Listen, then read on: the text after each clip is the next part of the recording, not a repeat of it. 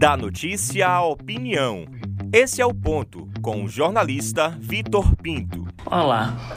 Se tornou um bordão a autorização que a participante baiana e militante feminista do Big Brother Brasil, Lumena Aleluia, precisa dar para que alguém faça ou aconteça algo. Aos não antenados, a mestra em psicologia, com seu linguajar rebuscado, carregado com a política do cancelamento, condenava e tentava ressignificar a todo momento gestos e ações dos participantes do Big Brother. Nesse contexto da autorização, em um programa chamado Brasil, o assunto do impeachment voltou à tona e passa a correr mais uma vez. Chamou atenção no fim de semana a movimentação de alguns senadores para a formatação de uma CPI para investigar e responsabilizar a atuação do presidente durante a pandemia desdenhador da vida desde quando a pandemia começou a tornar proporções preocupantes no Brasil, Bolsonaro passa mais uma vez, apesar de tudo que foi visto e vivido, a desacreditar da ciência e das medidas de prevenção.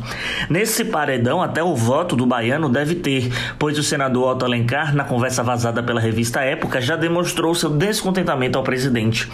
A pressão que pode ser exercida na Câmara Alta, apesar da concentração política consciente ser gasta nesse momento de um novo caos ser para a segurança do povo, pode surtir efeitos práticos que resvalem entre os deputados.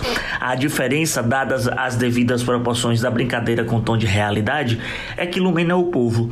Se o povo autorizar, o processo corre. Se o povo pressionar, o processo anda.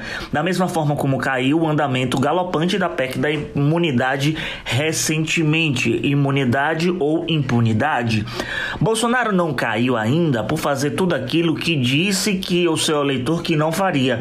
O tal do toma lá da cá com cargos e também pela possibilidade de assumir um vice que não é da política, do jogo, do processo. Diferente de Collor e Dilma, que também foram eleitos tão democraticamente como Bolsonaro foi, ambos possuíam Itamar e Temer na retaguarda. Quem fica se o atual presidente cair? Mourão, um lobo que tem se colocado como pele de cordeiro desde quando passou a morar no Palácio do Jaburu.